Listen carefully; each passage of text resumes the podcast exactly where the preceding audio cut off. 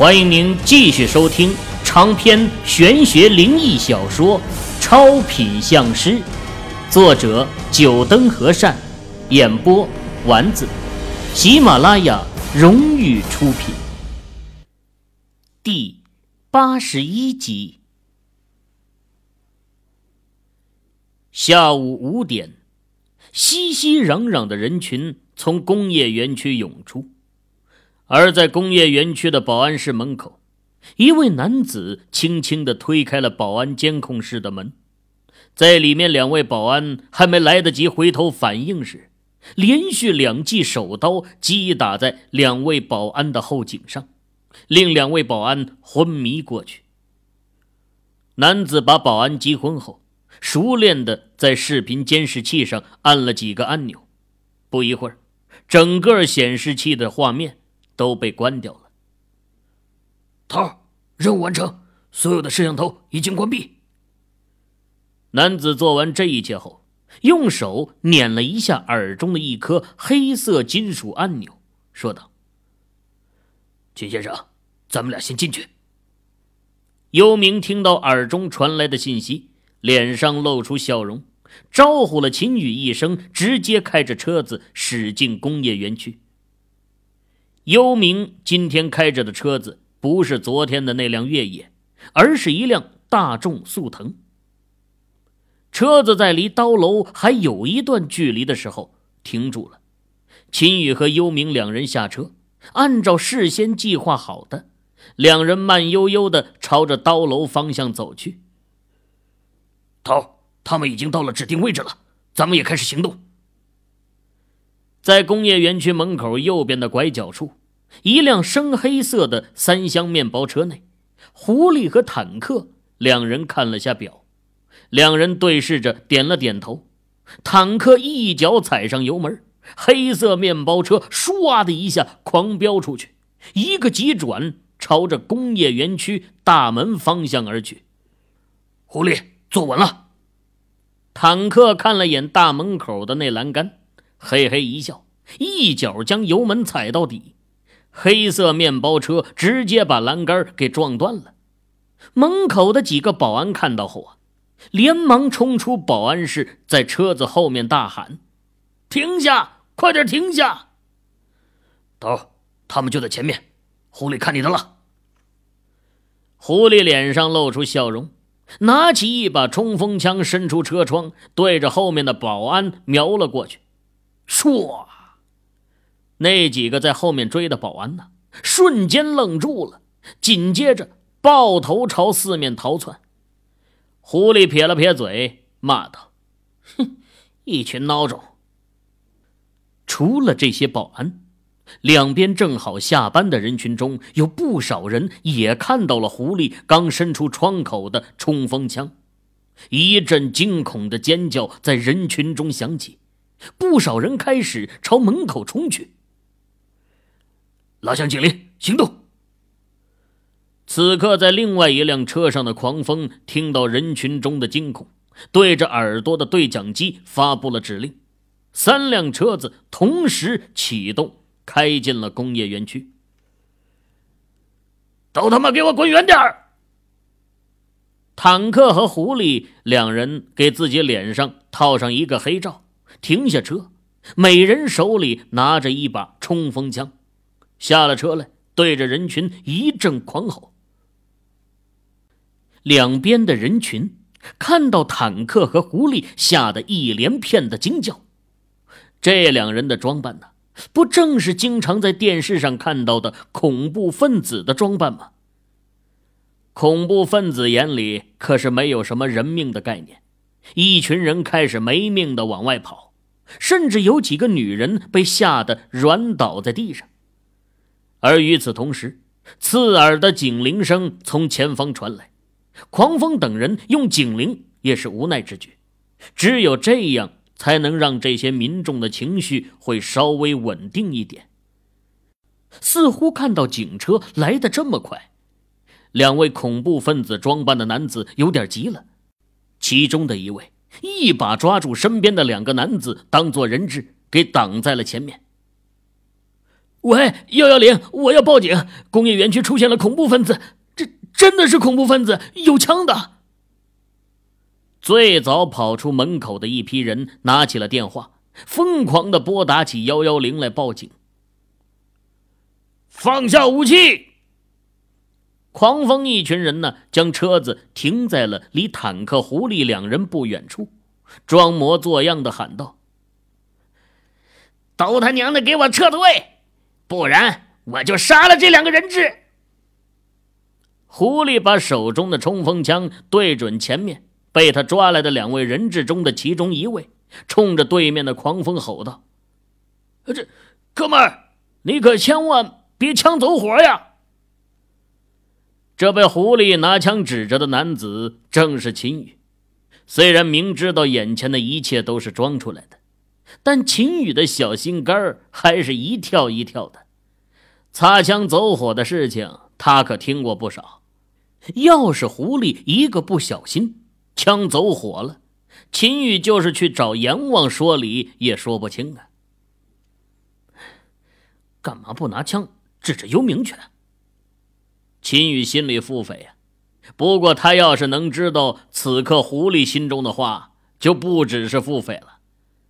切，咱倒是想拿着枪指着头啊，可真要这么做了，回去还不得被头操练一顿？别冲动，我们马上撤退。狂风挥了挥手，三辆车子又向后退了十来米。你他妈当老子傻呀？给我退出工业园区，不然我马上就开枪！狐狸的语气、口吻和动作。让秦宇不禁怀疑啊，这家伙是不是真的干过绑票的活语气神情都是那么的真实自然，和真的恐怖分子没有什么差别。其实秦宇还真没有怀疑错，狐狸确实是干过绑匪的活不只是狐狸，其他几位也都干过。对于绑匪这一行，他们算是熟稔的很。我们退出去可以，但是要让这里的民众先离开。都他妈滚！老子可没耐心。狂风嘴角露出了一丝笑容，对着耳机中的对讲机说道：“将所有群众都带出工业园区，尤其是刀楼附近那几栋楼房，一定要注意有没有隐藏没走的人。”交代完这一句话后啊，狂风带领着十几个人慢慢的朝门口退去。耳中不时传来报告声：“A 栋人群全部清散完毕，B 栋人群全部清散完毕，C 栋人群全部清散完毕。”听到这些报告声，狂风调了下对讲机的信号，说道：“头，人群已经清散完毕，可以进行下一步行动。拦住一会儿赶来的武警，封锁整座工业园区，不要让任何人进来。明白。”而此刻，在前往工业园区的路上，无数台警车警笛长鸣，防暴大队、武警部队、刑警大队，大片的车子开始朝着这边聚集。局长，根据现场的民众来电说，已经有一支队伍赶到了工业园区了，要不要联系一下他们，了解一下现场目前的情况？你知道是哪支队伍吗？谢康全皱着眉头看着面前的女警察问道：“作为广州市的公安局长，市内出现恐怖分子，他自然是要第一时间赶到现场的。而面前的女警察许晴，正是刑警队的副队长，同时也是他的上级领导的宝贝女儿。不然，一个刑警队的副队长怎么可能和局长同坐一辆车？”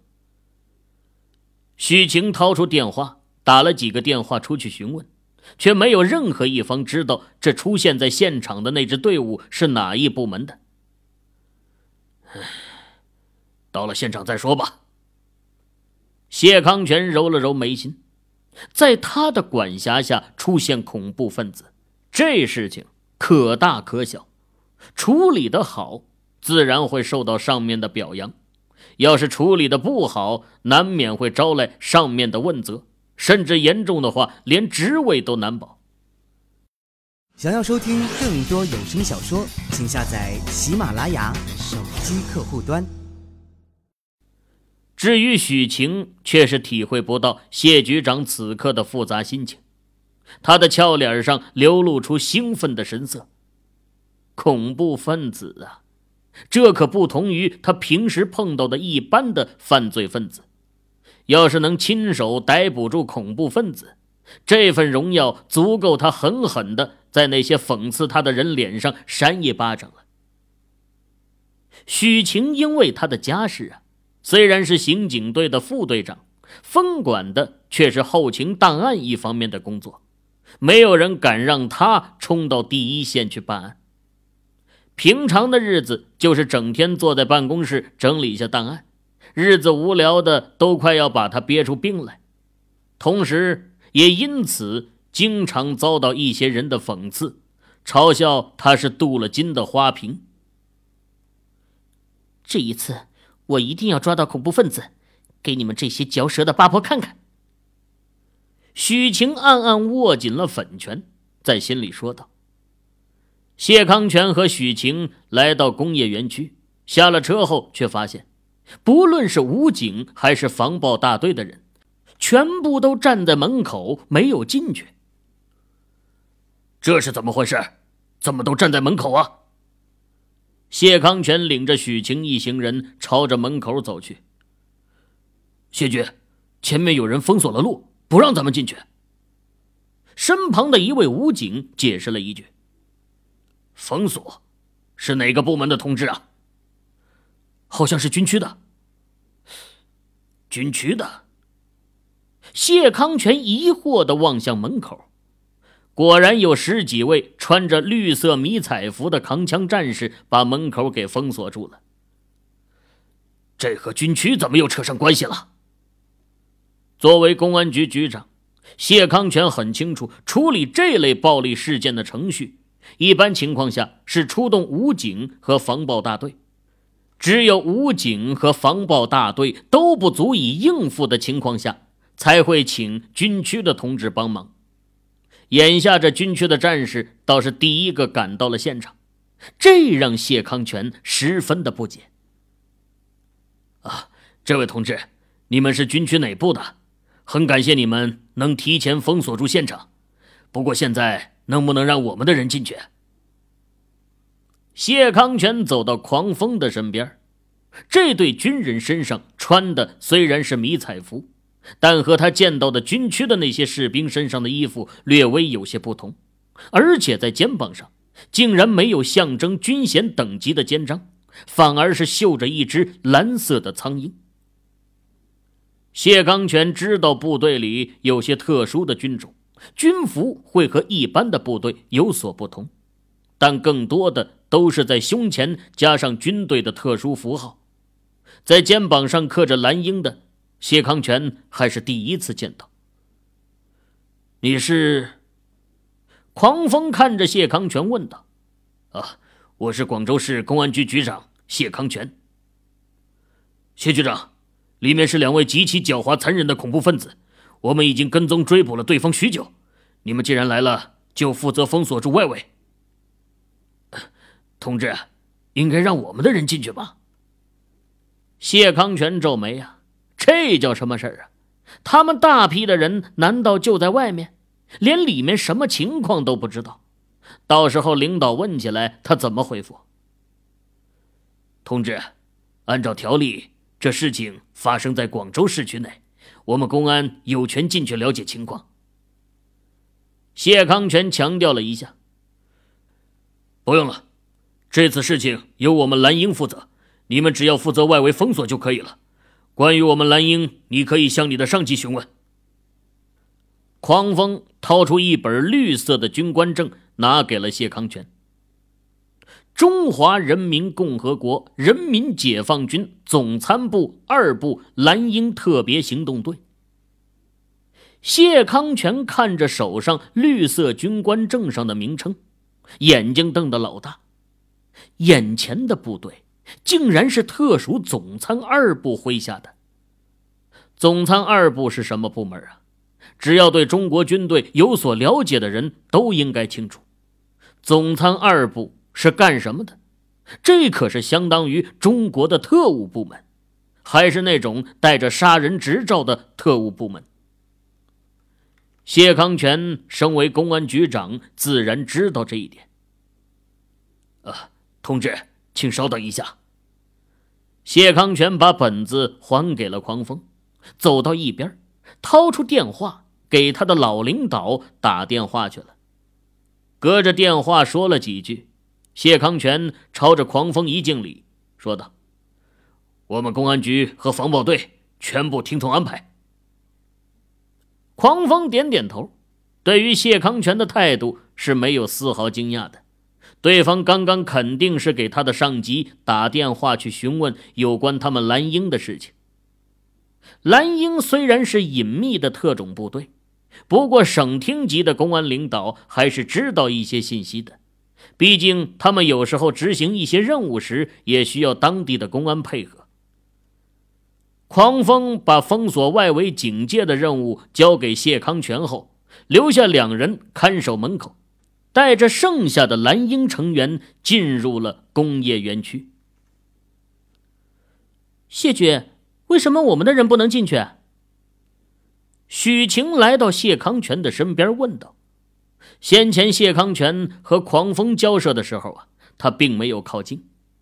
现在听到谢康全安排武警和防暴大队只是负责外围警戒封锁，不禁感到疑惑。里面的两个恐怖分子是人家军区同志追捕了很久的对象，这事儿啊，咱们就不要插手了。谢康全解释了一下：“这怎么行？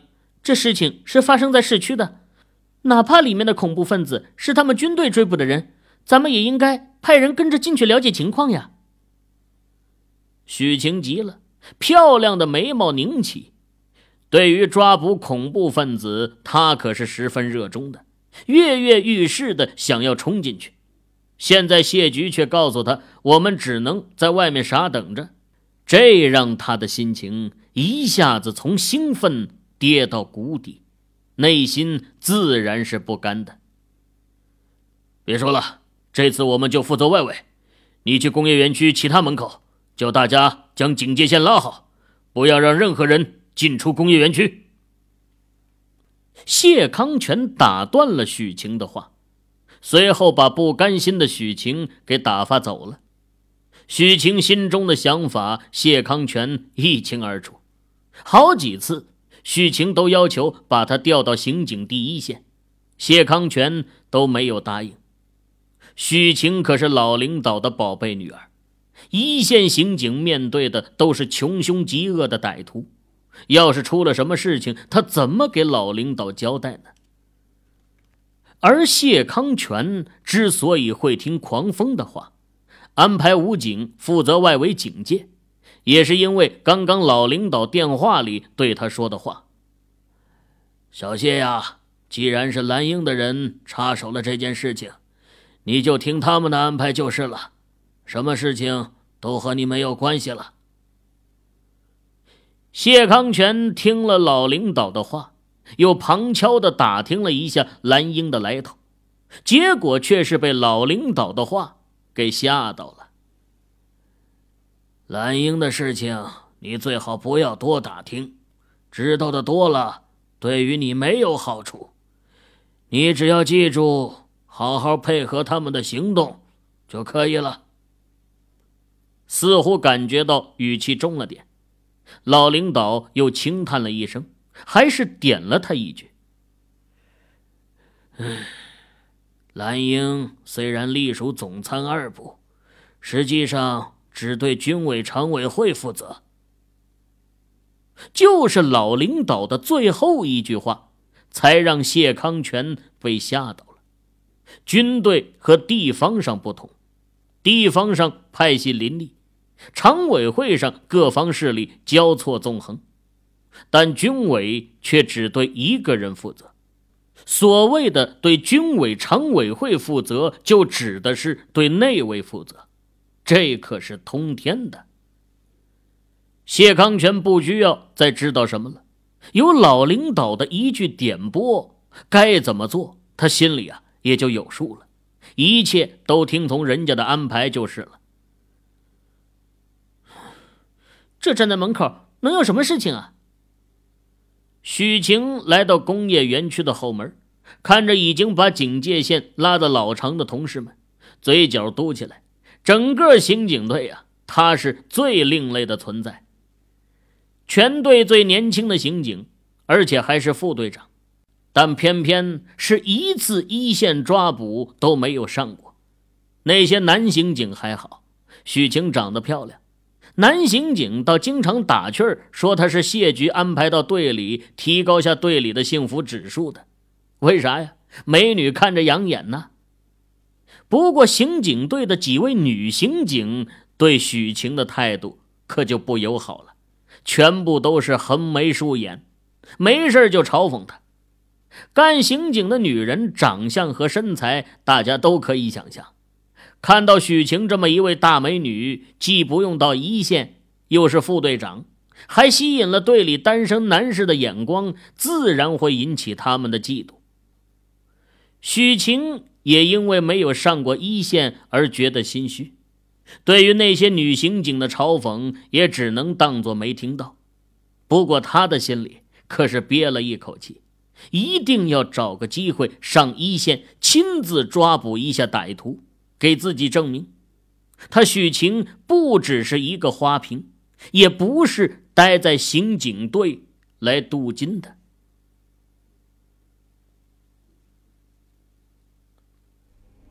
各位听友，您刚才收听到的是喜马拉雅荣誉出品的长篇玄学灵异小说《超品相师》，作者九灯和善，演播丸子。更多精彩有声书，尽在喜马拉雅。